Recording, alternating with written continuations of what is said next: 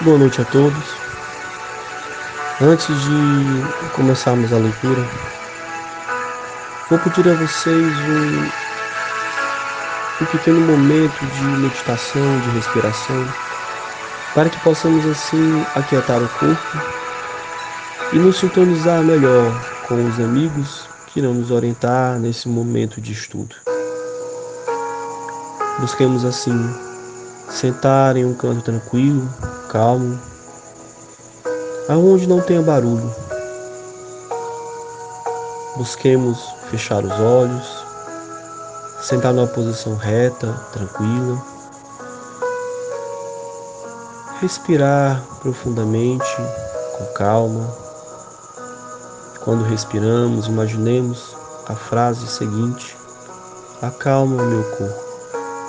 Quando expiramos, imaginemos me sinto em paz.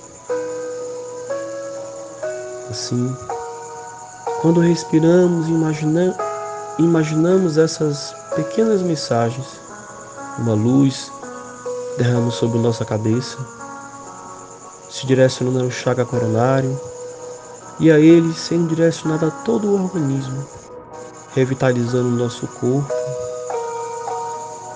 dando-nos tranquilidade para que possamos escutar a mensagem.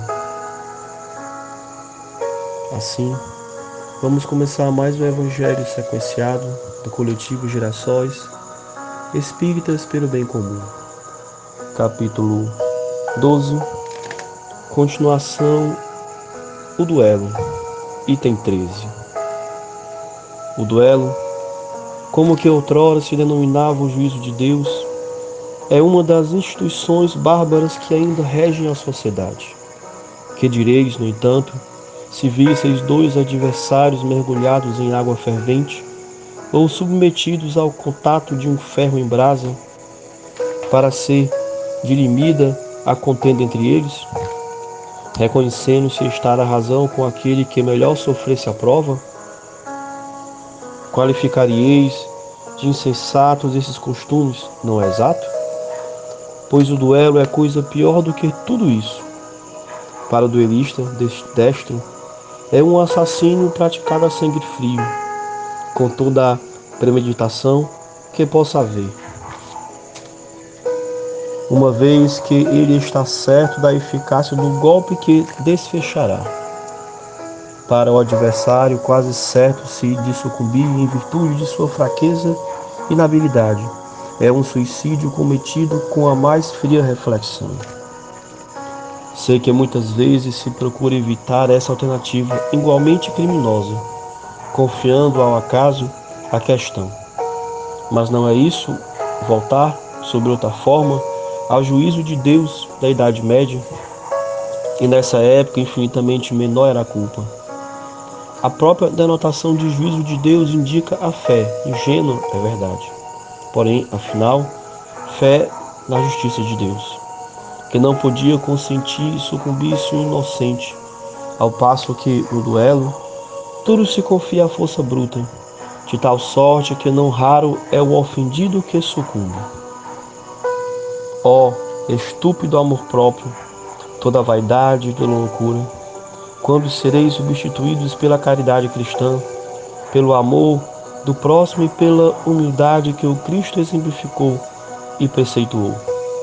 Só quando, só quando isso se desa, desa, desaparecerão esses preceitos monstruosos que ainda governam os homens e que as leis são impotentes para reprimir, porque não basta interditar o mal e preservar o bem. É preciso que o princípio do bem e o horror ao mal mor morem no coração do homem, um espírito protetor. A nossa reflexão vem em torno de dois pontos.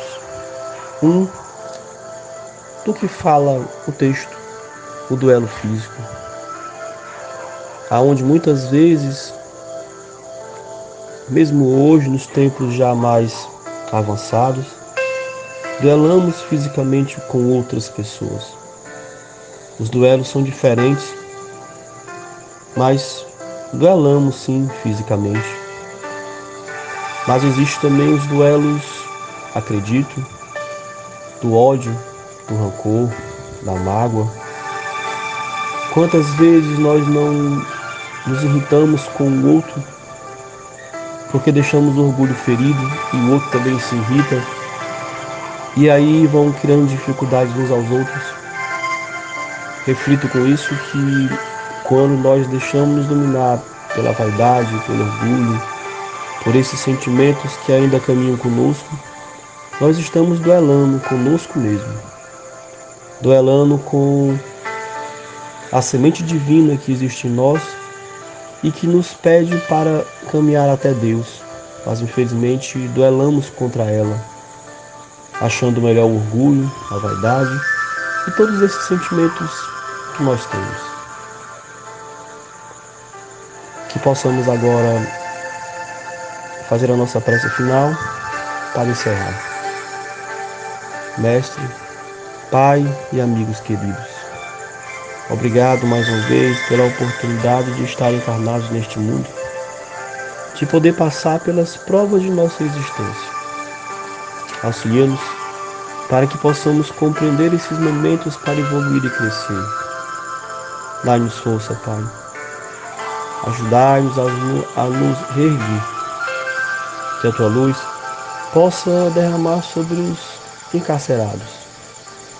Que a tua luz nos envolva e nos proteja. Que assim seja.